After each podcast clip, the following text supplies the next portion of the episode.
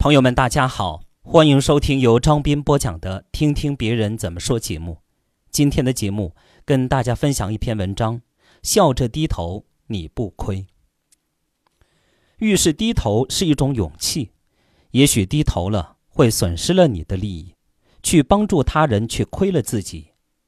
但请不要忘记，谦让本身就是一种美德。笑着低头，你收获的不仅仅是快乐。这种低头会让你慢慢成长。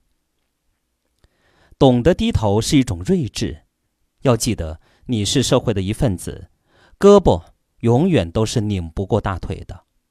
有时候低头确实是痛苦的选择，但是却是非常聪明的抉择。忍字头上一把刀，这种低头会让你更加坚韧。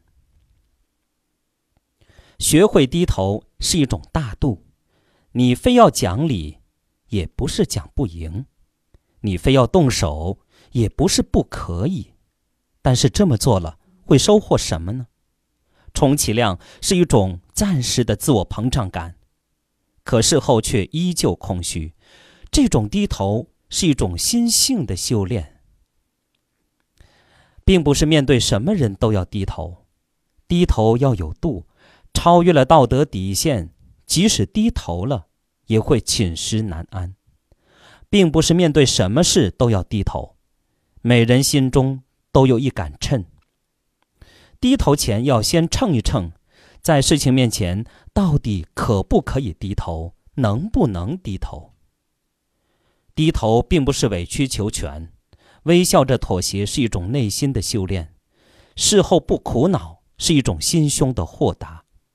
有时候。弯一弯腰不费力，有时候侧一侧身没多难。低头是为了有一日更好的抬头，真正的学会了低头，早晚都会出头。好，朋友们，感谢大家收听由张斌播讲的《听听别人怎么说》节目。